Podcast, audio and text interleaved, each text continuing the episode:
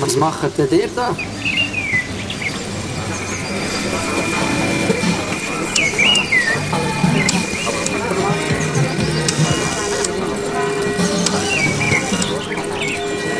Design. Design. Design. Design. Macht. Macher. Gesellschaft. Gesellschaft. Gesellschaft. Gesellschaft. Gesellschaft.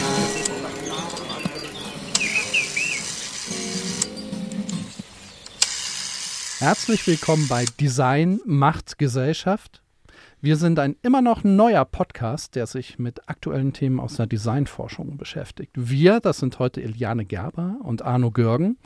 Wir sind angesiedelt am IDR, also am Institute of Design Research an der Hochschule der Künste Bern. Und in jeder Folge blicken wir mit euch auf ein neues, super spannendes Feld der Designforschung.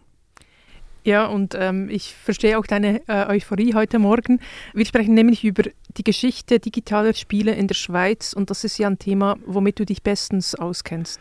Ja, das stimmt. Man muss nämlich hierzu sagen, dass wir heute irgendwie schon in einer seltsamen Lage sind. Äh, Ich selber bin nämlich Teil des Projektes Confederatio Ludens, Swiss History of Games, Play and Game Design, 1968 bis 2000, das habe ich jetzt auf Deutsch gesagt, oder in kurz CH Ludens, über das wir heute hier sprechen wollen.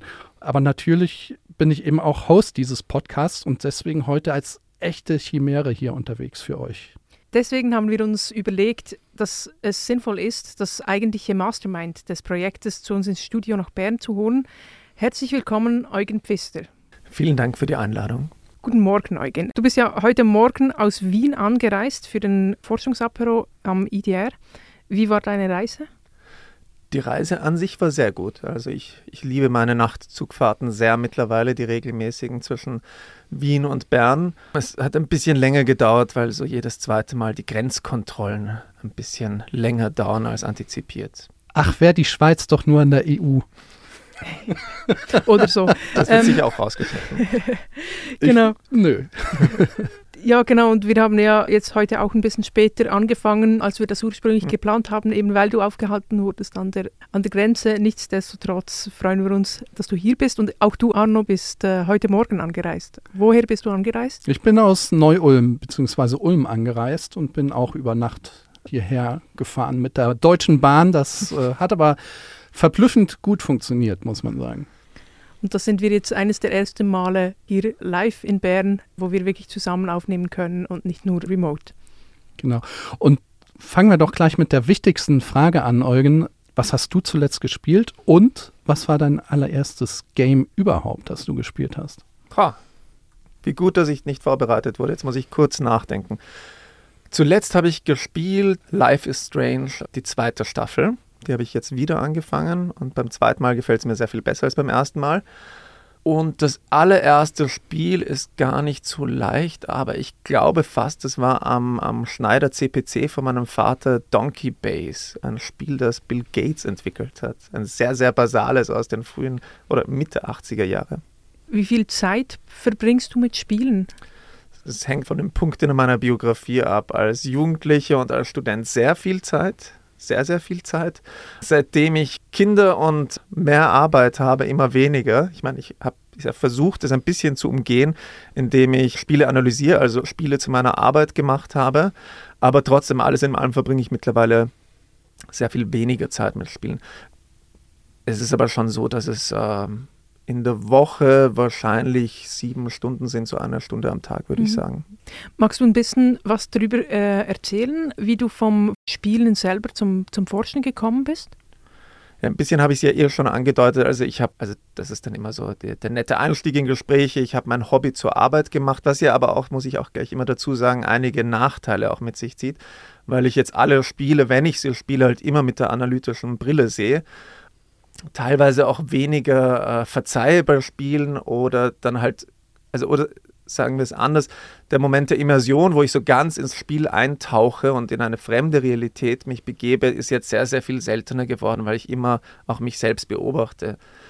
Aber der Punkt war schon, und das begleitet mich über von Anfang an in meiner Forschung, dass ich mir immer Forschungsobjekte ausgesucht habe, die mich sowieso faszinieren, weil ich auch wissen wollte, warum sie mich faszinieren. Also meine Magisterarbeit oder jetzt würde man sagen Masterarbeit war zu äh, Piraterie in der Karibik, die ich dann versucht habe, halt auch zu dekonstruieren.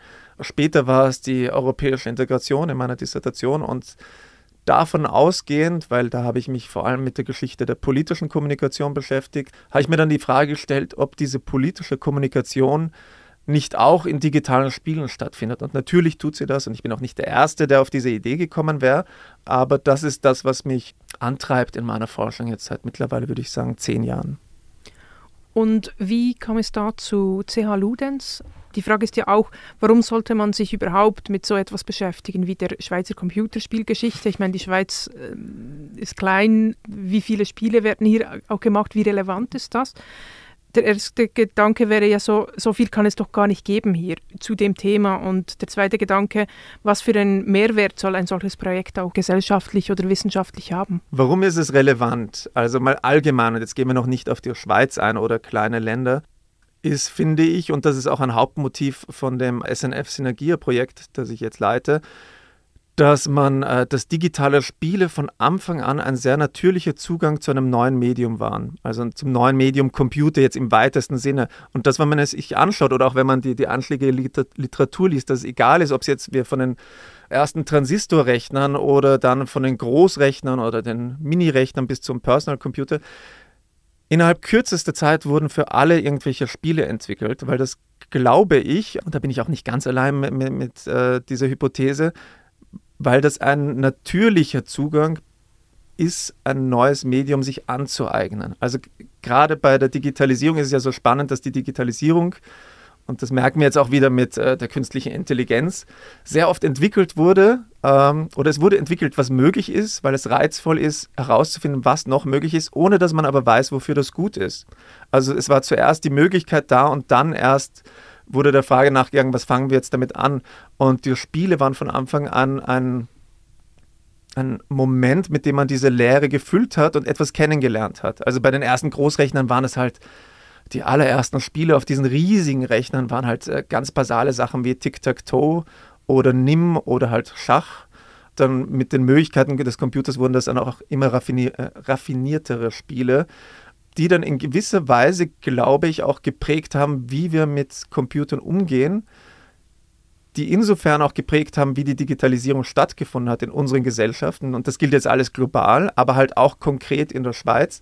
Und ich finde auch spannend, dass vieles, was wir jetzt als normal wahrnehmen im Umgang mit unserer digitalen Welt, einfach in dieser Zeit entstanden ist. Und das wurde noch nicht sehr ausführlich untersucht.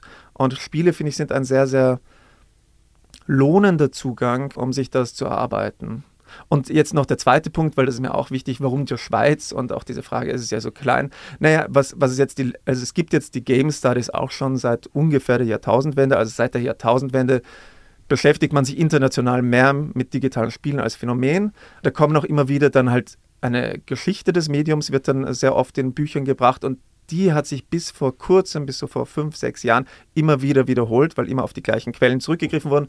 Und das ist halt eine US-amerikanische und japanische Erfolgsgeschichte. Also man liest immer vom äh, Higginbotham, der in den 60er Jahren Tennis for Two entwickelt hat. Dann liest man immer vom MIT, wo ein paar wilde Studenten einen äh, Rechner gekapert haben, um ein Spiel zu programmieren. Dann hat man die grandiose Erfolgsgeschichte von Atari mit Sex, Drugs and Rock'n'Roll. Also es liest sich auch sehr spannend alles aber es engt den Fokus total ein und es lenkt auch total davon ab, dass außerhalb dieser Geschichte sehr viel passiert ist. Es ist nicht nur in den USA, wurden nicht nur in den 60er Jahren Spiele für Großrechner entwickelt, sondern eben auch in Großbritannien. Jetzt wissen wir auch, dass in der Schweiz, in Österreich, in Deutschland und vermutlich in sehr, sehr viel mehr Ländern auch noch. Also wir haben da eine parallele Entwicklung.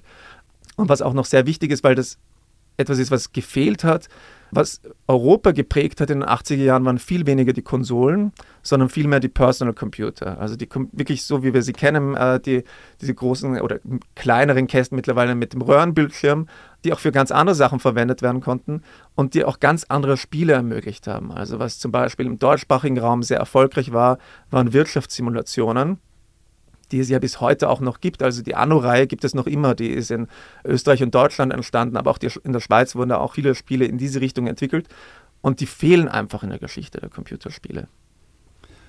Äh, würdest du denn sagen, dass zum Beispiel mit der mm, Massenproduktion und der Massenvermarktung von Computern in Form zum Beispiel von Person Personal Computers oder auch von Konsolen, die ja im Prinzip ja auch Computer sind, auch sowas wie eine Demokratisierung des Spieldesigns stattgefunden hat. Also äh, ich frage deswegen, weil ich immer den Eindruck habe, dass eben diese allerersten Spiele schon äh, in so einem sehr elitären Kontext äh, stattfinden. Also eben an den Großrechnern der Unis oder in eben solchen Forschungsumgebungen. Und dann hat man plötzlich so einen Sprung, wo dann Klein Hans im Hinterzimmer in Hintertupfingen anfängt, irgendwelche Spiele zu programmieren.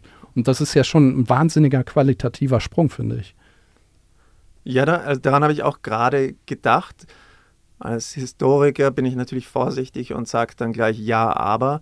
Aber im, im Grunde hast du recht. Ähm, Im Grunde war es schon so, dass halt dazu sagen muss, die ersten Großrechner waren nicht nur absurd teuer, sondern die waren auch nur einen sehr kleinen Kreis von Menschen zugänglich.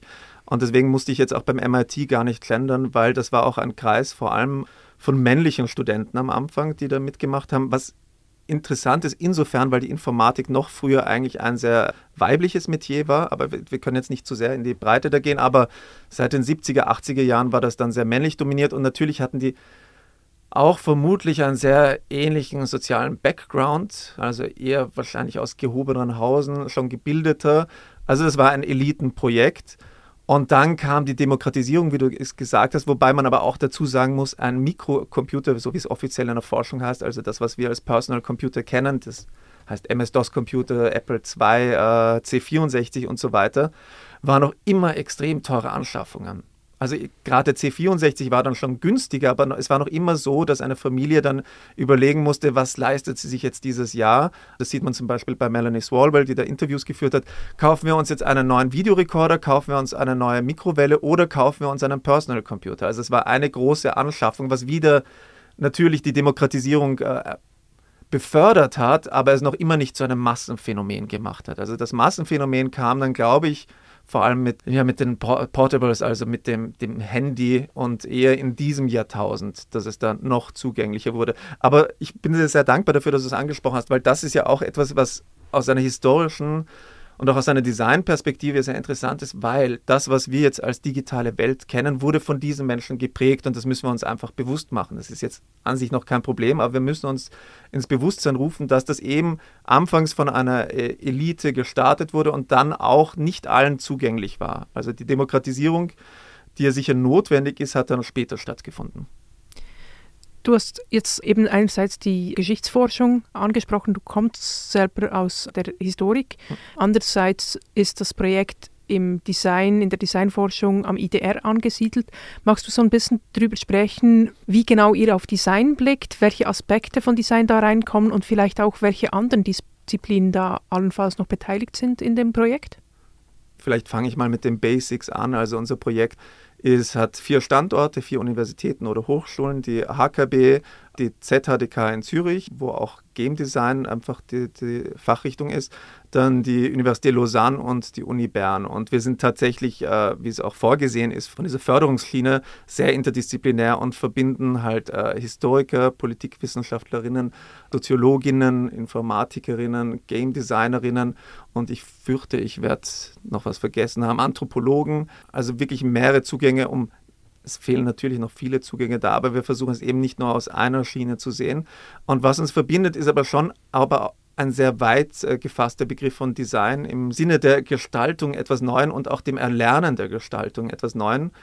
Und ich komme aus der Ideengeschichte, das heißt, bei mir ist dann, kommt dann auch noch die Perspektive der Rhetorik, die ja auch an unserem Institut sehr wichtig ist in dem Sinne, und jetzt muss ich sehr aufpassen, dass ich nicht mich zu sehr in unterschiedlichen Gedanken verliere, dass das ja Artefakte sind, die manchmal mit einer Intention gestaltet wurden, also dass bewusst etwas transportiert werden sollte und sei es nur der unterhaltende Moment. Aber was ich mit dem, oder kein Aber, sondern und, was ich vor allem mit Arno mir gemeinsam auch anschaue, sind auch Einflüsse aufs Design, die nicht bewusst geschehen. Also wenn zum Beispiel Politik im weitesten Sinne Einfluss nimmt in diesen Artefakten, in digitalen Spielen. Und dazu möchte ich auch sagen, weil man weil wir leider Gottes in einer Gesellschaft leben, wo, Polit wo Politik einen mittlerweile einen negativen Beigeschmack in der Öffentlichkeit hat, was auch ein Problem ist, aber dazu kann ich jetzt nicht kommen. Man muss dazu sagen, es ist ganz natürlich, dass menschengeschaffene Artefakte, menschengeschaffene äh, Spiele immer auch die Welt, aus der sie kommen, reproduzieren. Und das ist auch Politik, das ist auch Ideologie. Und das hält auch unsere hochkomplexen Gesellschaften am Funktionieren. Also sind auch ein wichtiger Bestandteil des Funktionierens unserer Gesellschaft. Kannst du ein bisschen was dazu sagen, wie ihr das untersucht, also gerade die Designfragestellungen im Projekt? Also ich kann dir nur sagen, was mein, also ich kann dir nicht nur sagen, was mein und äh, Arnos Zugang ist. Äh, wir haben für Design halt, müsste ich jetzt eigentlich alle meine Kolleginnen daherholen, aber der Adrian Demmleitner zum Beispiel konzentriert sich sehr auf das visuelle und grafische Design. Um das ein bisschen konkreter zu machen, was er sich halt anschaut, ist in den Videospielen in den 80er Jahren, der hat mir sehr schöne Beispiele jetzt, zum Beispiel diese faszinierende Hypermaskulinität auch aus den äh, reproduziert haben, die man aus der Populärkultur kennt. Also so Stichworte wie Schwarzenegger und Dolph Lundgren. Äh, da schaut sich auch die äh, Aurelia Brandenburg an, die überhaupt, äh, also die ganz konkret sich mit äh, Gender beschäftigt in ihrer Dissertation. Also das sind zwei Zugänge. Dann der Adrich Mauch von der Uni Bern, der aus der Anthropologie kommt, schaut sich Soundscapes an. Also der konzentriert sich darauf, wie auch über nicht nur Musik, sondern Ton gestaltet wird. Und ich muss mich jetzt entschuldigen, wenn ich nicht immer die richtigen Begriffe finde. Äh, am besten immer gleich bei den Kolleginnen nachlesen. Wir haben aber auch, äh, also nicht nur diese, sozusagen das Endprodukt, das wir uns anschauen, sondern Kolleginnen schauen sich auch ganz bewusst den Code an, also das, wie überhaupt das Endprodukt gestaltet wird über Programmiersprachen. Äh, das sind vor allem die Kolleginnen von der ZHDK, die das machen, aber auch der Adrian von der, von der HKB, der sich das anschaut. Und in Lausanne liegt der Fokus vor allem auf der Hardware. Also die sind im Augenblick dabei, den Smaki zu zerlegen. Das ist eine Schweizer Computerproduktion aus den, das muss ich vorsichtig sein, ich glaube 80er Jahren, der bis zur Jahrtausendwende produziert wurde. Habe ich was vergessen? Ich habe vermutlich etwas vergessen. Aber das sind so unterschiedliche Zugänge, um einen ersten Blick dafür zu kriegen. Mhm. Arno, magst du ein bisschen dazu was sagen, was deine Rolle und deine Fragestellungen in dem Projekt sind? Eugen und ich, wir verfolgen eigentlich recht ähnliche Forschungsfragen. Also da geht es wirklich um Fragen wie, wie das gesellschaftliche, kulturelle, politische, was auch immer, sich in den Spielen, in den Erzählungen der Spiele wiederfindet. Wo, wobei, wenn ich hier Erzählung sage, äh, schließt das auch die Spielmechaniken beispielsweise ein. Also wir verstehen eben unter den kompletten Spielen im Prinzip einen Text, den wir analysieren und äh, versuchen, ja, seine semantischen äh, Fallhöhen auszuloten und so ähm, zu schauen, ja, was, was sind denn die Sachen, die da zwischen den Zeilen äh, in dem Spiel stecken. Und das ist das, was wir hauptsächlich machen. Das haben wir auch schon in dem vorangegangenen Projekt Horror Game Politics gemacht. Und in diese Richtung geht auch meine Arbeit hierbei. Also wir haben das jetzt schon in gemeinsamen Fallstudien begonnen, äh, uns solche Spiele anzuschauen. Und das wird auch, werden wir auch in der Zukunft dann äh, bei den unzähligen Schweizer Spielen weiter so betreiben. Weißt du zufällig, wie viele es sind, Eugen? Du hast ja, ja eine wunderbare Datenbank dazu. Ich, ich, wollte eh darauf eingehen, weil ich bin dann drauf gekommen, ich habe wieder einen Frageteil vergessen, weil du gesagt hast, es gibt doch so wenige. Ähm, ein Grund, auch dieses Projekt zu machen, ist, dass natürlich da, unser erster Eindruck war auch, gibt es da überhaupt genug? Ähm, und dann mal zu schauen, wo, was finden wir. Normalerweise ist das Internet ja voll von äh, fan-generierten äh, Datenbanken oder mein erster Schritt ist immer auf Wikipedia nachzuschauen, Liste Spiele, die in der Schweiz entwickelt wurden und da findet sich dann nicht sehr viel. Dann hatte ich den Verdacht, hatten ja alle nicht nur den Verdacht, sondern wir wussten, da sind jetzt einige, die gefehlt haben. Äh, aber das Problem ist, dass eine wirklich so eine Grundlagenarbeit auch gerade ist, das alles einzusammeln. Und das ist, es ist ja recht absurd, weil es liegt ja nicht sehr weit in der Geschichte zurück, sondern das haben wir, wir haben ja, waren ja alle schon auf der Welt, als viele dieser Spiele entwickelt wurden. Wir haben sie teilweise auch gespielt aber sie geraten in Vergessenheit, weil sie einfach als etwas Nebensächliches oder nicht so Wichtiges wahrgenommen wurden. Und wir kommen drauf, dass wir jetzt einfach, jetzt wo wir gezielt suchen, äh, wir haben angefangen beim Antrag, glaube ich, hatten wir schon 50 bis 60 Spieler mit dem Verdacht, dass es dann so an die 200 werden könnten im Zeitraum von den 60er Jahren bis 2000. Jetzt haben wir innerhalb von wenigen Wochen, äh, also auf unseren Discord-Server, trudeln jeden Tag neue Entdeckungen ein, was auch noch dazu. Äh, das macht wirklich Spaß, auch das zu suchen. Und jetzt sind wir im Augenblick bei, schon bei 120 und ich würde das Ganze sehr nach oben korrigieren, was sich da noch alles finden wird. Ja, das ist jetzt auch eine Anzahl, die mich erstaunt, so die Menge. Was sind da eure Einschlusskriterien? Also kommt es darauf an, ob die Spiele auch publiziert wurden oder, oder was, was, wie, wie beurteilt ihr da, ähm, ob ihr ein Spiel mit in den Korpus reinnehmt oder nicht? Also mein Zugang ist es, möglichst umfassend zu machen und gar nichts auszuschließen. Weil es gibt jetzt keinen Grund, etwas auszuschließen. Wir wollen das Phänomen, wir wollen ja zuerst einmal einen Überblick haben, um überhaupt erste Erkenntnisse daraus gewinnen zu können. Und wie ich schon gesagt habe, es geht ja auch darum zu verstehen, wie im Grunde die Digitalisierung der Schweiz ein bisschen nachzuvollziehen, halt aus einer sehr konkreten Perspektive. Und da sind Spiele, die halt für Großrechner entwickelt wurden, an der ETH oder an der ÖPFL, genauso interessant wie wenn ein junger Schweizer Schüler oder eine Schweizer Schülerin irgendwo im, im, im Appenzell am C64 ein Spiel programmiert hat. Das heißt, eigentlich schließen wir alles ein. Und ich muss auch sagen, im Augenblick haben wir, wir haben, glaube ich, drei, vier Spiele in der Liste, die nicht publiziert wurden. Der Rest ist tatsächlich äh, verfügbar gewesen zu seiner Zeit. Halt, muss jetzt auch denken, es darf, gab damals keinen, kein Steam oder keinen PlayStation Online Store. Das heißt, eine spannende Frage ist auch immer der Vertrieb oder wie zirkulierten diese Spiele. Teilweise war das auch so ein, also es gibt dann sehr, sehr spannende Sachen anzuschauen, weil teilweise haben wir dann ganz Urformen des, des menschlichen Handels, weil es ein Tauschhandel auf Schulhöfen war oder halt äh, in, in Computerclubs und so weiter, wo das ausgetauscht wurde. Und um auf die Frage zurückzukommen, ich glaube, ich habe sie eh beantwortet. Es ist also möglichst umfassend, möglich alles drin aufnehmen. Man muss dazu auch ergänzen, dass auch solche Spiele aufgenommen wurden, die zum Beispiel von Schweizern und Schweizerinnen im Ausland äh, mitentwickelt wurden. Weil auch das sind ja Fragen, äh, die eine Aussage über die Schweizer Gesellschaft zu der Zeit treffen. Also warum sind die ins Ausland gegangen? Äh, warum haben sie nicht in der Schweiz entwickelt? Oder wie waren überhaupt die Arbeitsbedingungen in der Schweiz im Vergleich zum Ausland? Oder und daraus entwickeln sich eben ein ganzer Komplex an Fragen, die sehr viel zur Digitalisierungsgeschichte der Schweiz, aber eben auch zur Sozialgeschichte der Schweiz sagen.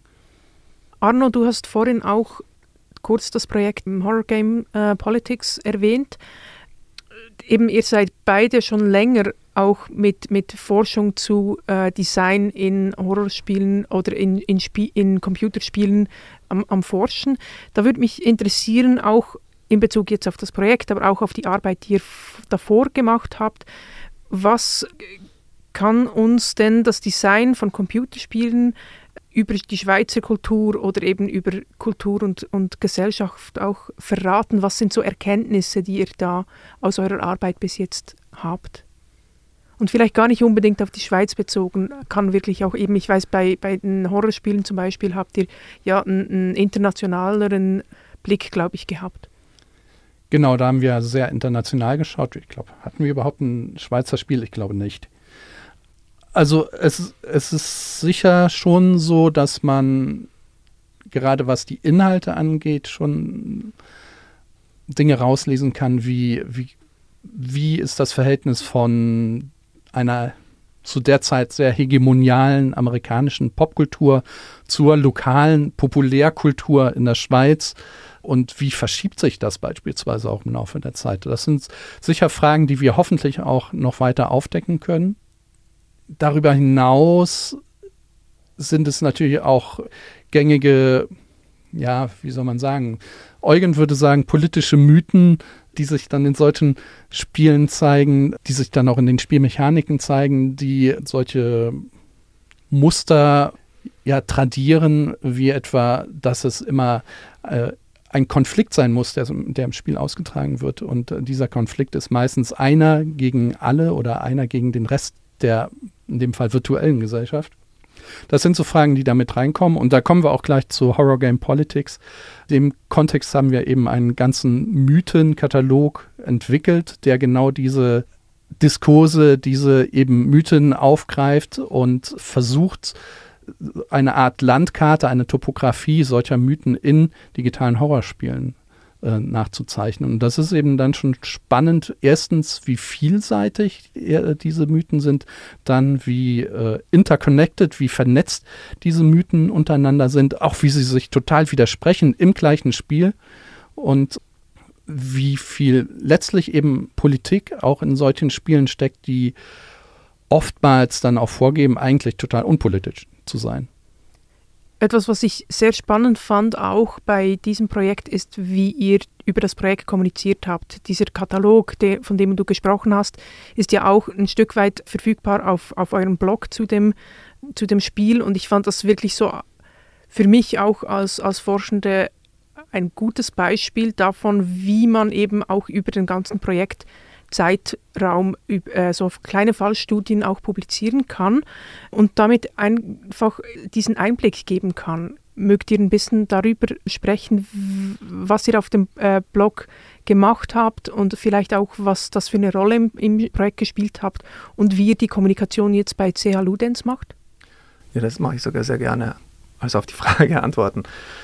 Weil das war mir tatsächlich sehr wichtig damals beim, beim Horror Game Politics Projekt äh, hatte ich das auch schon im Antrag drinnen, dass ich eben auch ganz bewusst mich abgrenzen wollte von einer mittlerweile doch zum Glück zurückliegenden Wissenschaftskultur, die sehr geprägt war davon, jeder macht seine eigene Forschung, hält sie verschlossen, bis er publiziert oder bis sie publiziert. Das haben teilweise auch noch Professorinnen empfohlen, Studentinnen, damit nichts gestohlen wird, was, finde ich, ein Grundproblem ist in unserer Forschung, wenn man so denkt, dass etwas gestohlen werden könnte, weil eigentlich sollten wir davon profitieren, dass wir durchgehend einander austauschen, miteinander austauschen.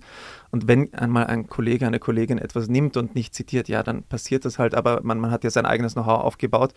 Und mir war es sehr wichtig, auch anderen Forscherinnen zu zeigen, wo wir sind, wie wir auch zu diesen Schlüssen kommen. Man, wenn man sich anschaut, die ersten Fallstudien haben sehr anders ausgesehen als die letzten, weil wir einfach gelernt haben währenddessen. Wir haben jetzt nicht ein, also wir schreiben gerade auch die Monographie dazu, aber wir haben nicht von Anfang an das fertige Produkt gezeigt, sondern äh, den Weg dorthin auch und haben auch methodische Fragen gewälzt und auch da sieht man, wie wir uns weiterentwickelt haben.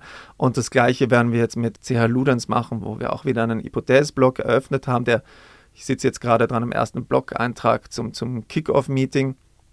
Aber die Idee ist auch, dass wir einfach zeigen, was jeder, was jede macht. Und das, es hat tatsächlich auch beim letzten Projekt irrsinnig geholfen, weil das hat dann die, plötzlich Kommunikation ermöglicht, die sonst nicht da wäre. Also ich erinnere mich, bei der Produktanalyse zu Cursed Mountain haben sich dann Entwicklerinnen bei mir gemeldet und ich konnte in Austausch mit denen treten.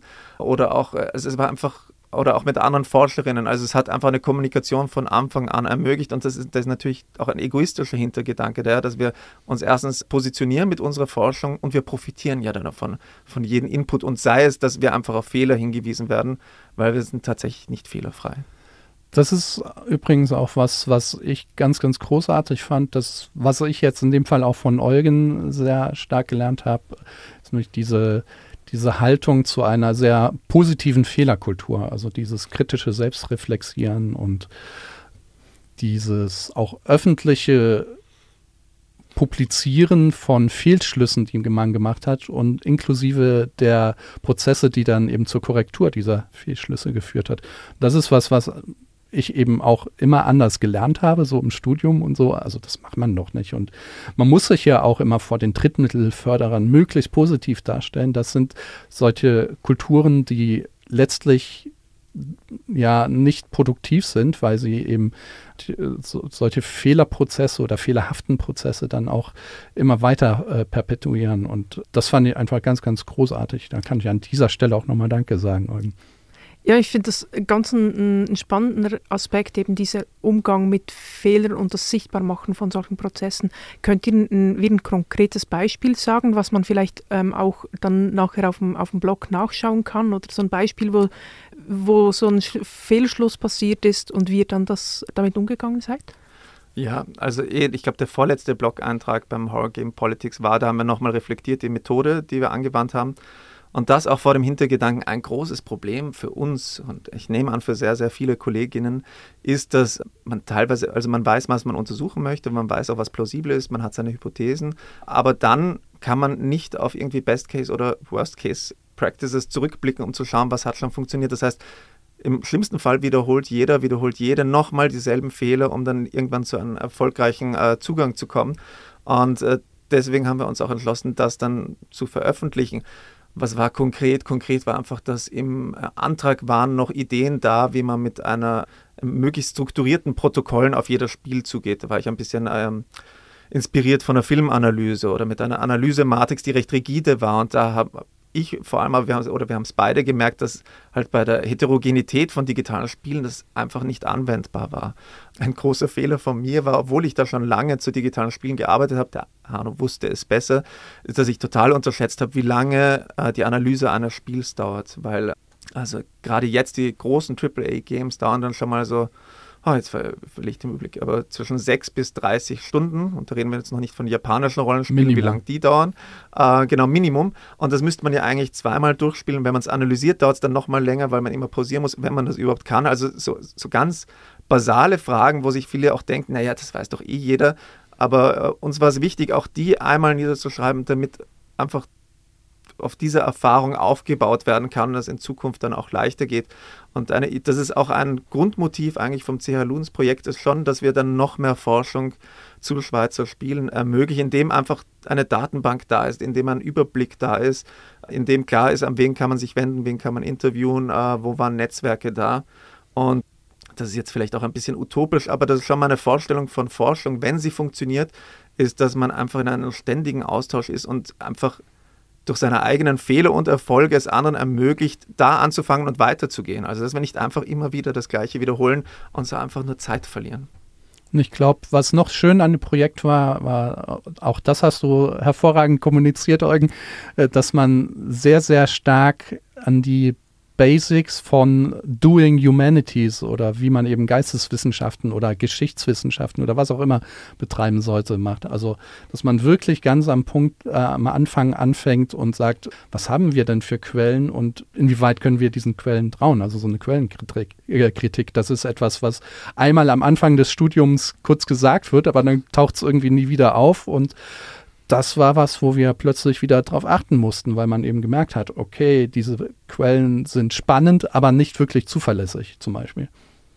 Äh, und was CH Ludens ja auch so besonders macht, um nochmal auf das vorherige, äh, auf diesen Bezug zur Schweiz zurückzukommen, ist, dass es sich ja um ein ziemlich großes Verbundprojekt handelt an, mit Partnern aus der ganzen Schweiz. Und ich persönlich finde ja auch, dass das allein schon ziemlich viel äh, darüber aussagt, erstens, dass wir, wir als Gesellschaft, wir, ich spreche jetzt mal von Mitteleuropa, schon längst Computerspiele als Kulturtechnik, also als eine Technologie, die kulturelle und soziale Werte transportiert und auch verändert, längst angenommen haben. Und es ist eben Zeit, diesen Wert der Spiele anzuerkennen und auch zu reflektieren, wie denn sich unser Verhältnis zu Games historisch verändert das machen wir eben auch sehr viel in CH äh, Ludens, also auch wie die Spieler, äh, in welchen Umgebungen sie spielen und so weiter. Und wie auch die Spiele äh, Gesellschaft verändern. Also Gamification war hier auch so ein Stichwort, das in dem Kontext immer wieder genannt wird. Kannst du dazu auch noch was sagen, was vor allem dann, ich glaube, die Schweizer Kollegen da machen?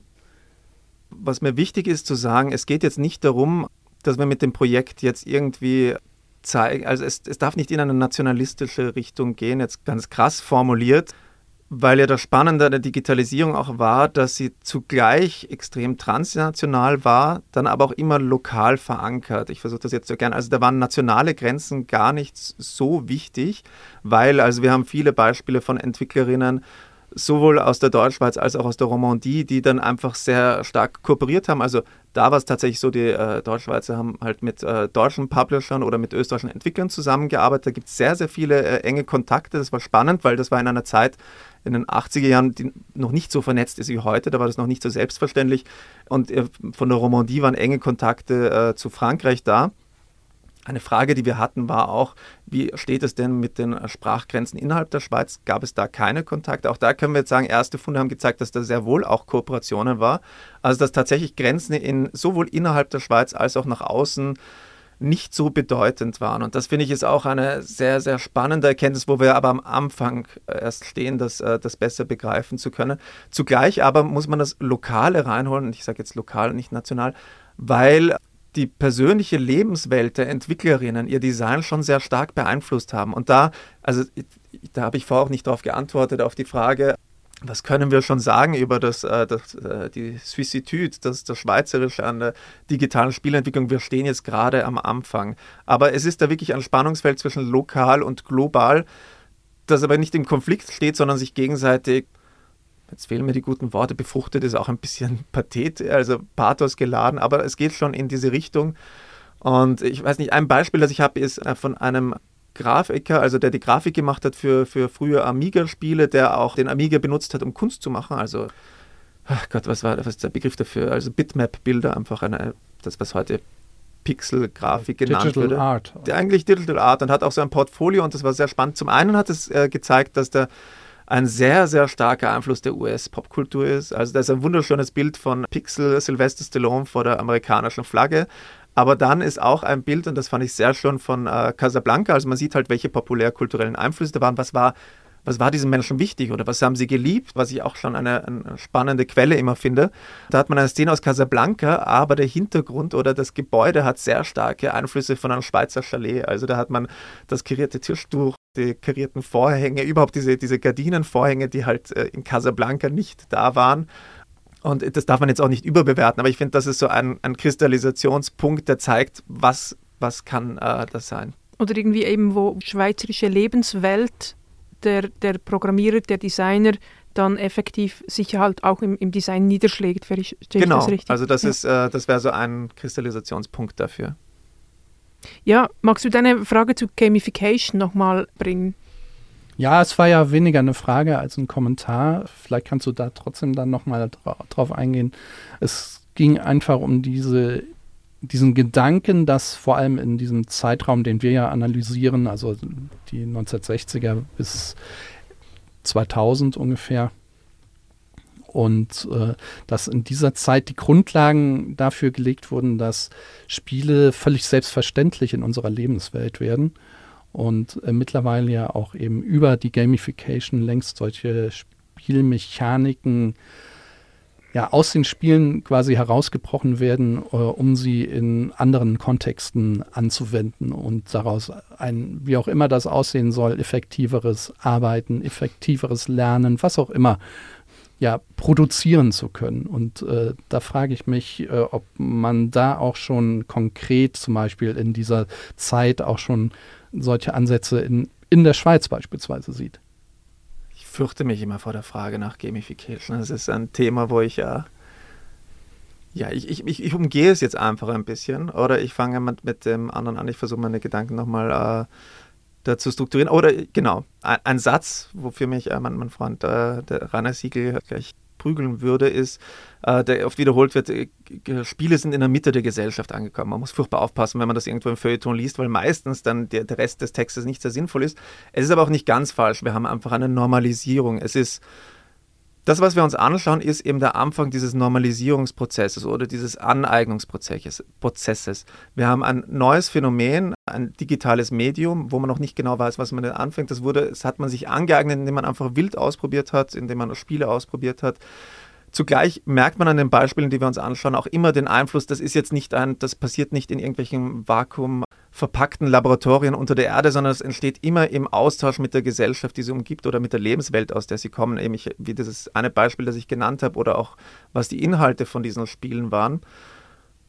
Und die, die also man merkt auch, Verzeihung, jetzt habe ich mich wiederholt, man merkt sehr stark, dass mit jedem Jahrzehnt, mit jeder neuen Plattform, manchmal mit jedem Jahr die Möglichkeiten dessen, was denkbar ist, sich erweitern. Also am Anfang waren Spiele halt wirklich noch das kurzfristige Unterhaltungsmedium, wobei es auch hier schon erste Versuche gab, Kunst zu machen, Literatur zu machen, Cybertexte, das war auch etwas, was da sehr, sehr verwandt war. Und jetzt haben wir ein riesiges Portfolio an Möglichkeiten, was man mit Spielen machen kann. Eben nicht, es gibt auf der einen Seite die, die unter Vorsicht äh, jetzt oder unter Anführungszeiten dumpfe Unterhaltung, die einfach Spaß macht, so wie halt äh, die Blockbuster-Filme. Dann gibt es schon die etwas anspruchsvolleren äh, Spiele, die sich mit Politik auseinandersetzen, die sich mit Rassismus auseinandersetzen, die sich mit äh, Antisemitismus auseinandersetzen und so weiter. Und da ist sehr vieles möglich geworden, bis hin zu Spielen, die halt äh, tatsächlich sogenannte Serious Games sind, die äh, erziehen oder die bilden wollen.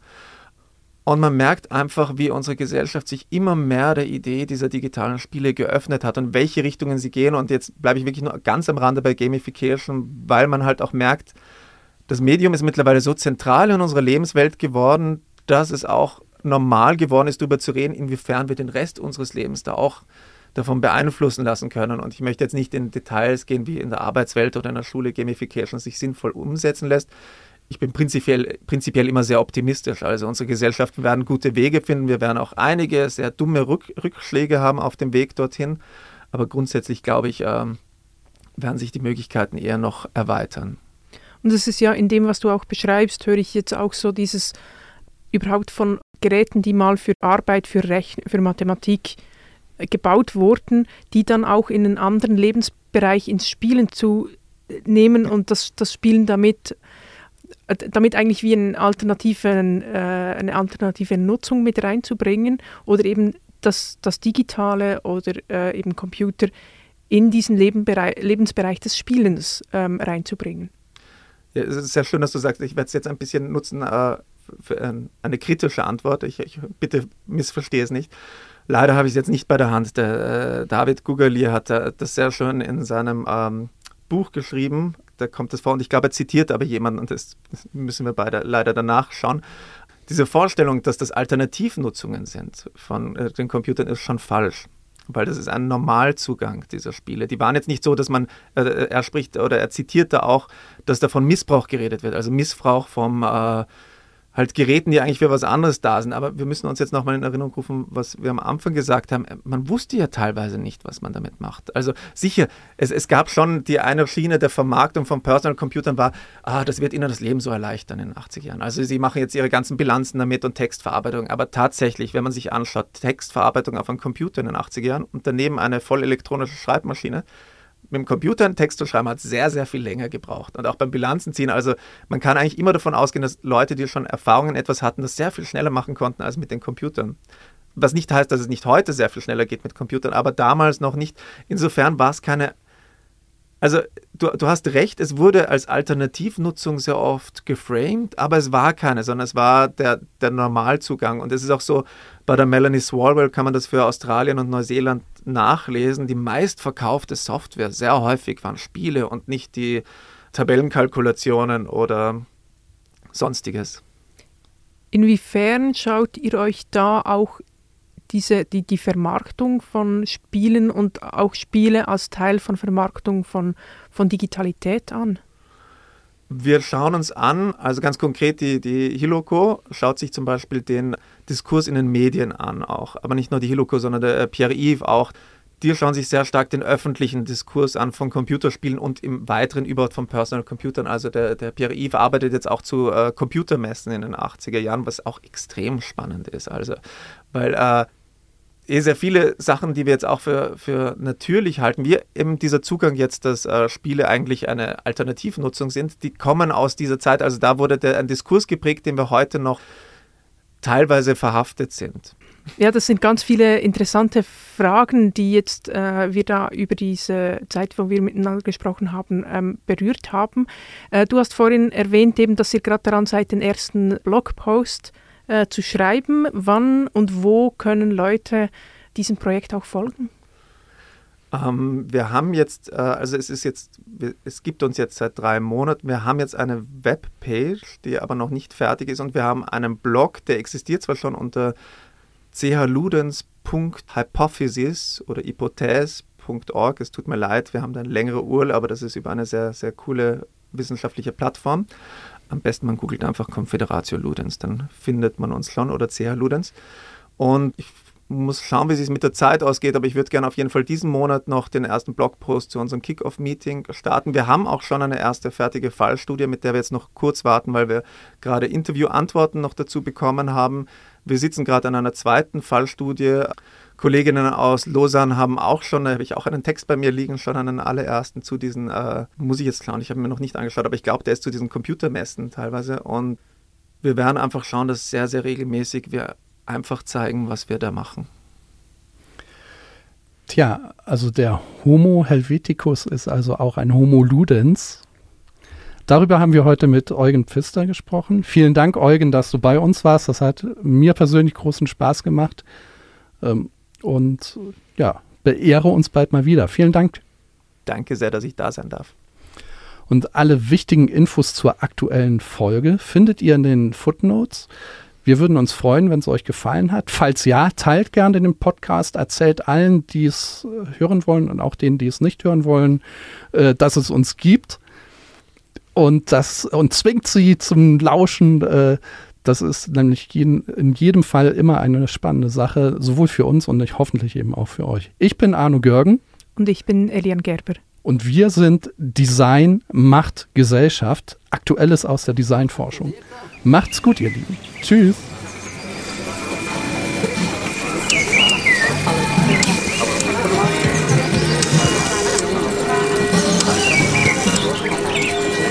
Design. Design. Design. Design. Macht. Macht. Gesellschaft. Gesellschaft. Gesellschaft. Gesellschaft. Gesellschaft.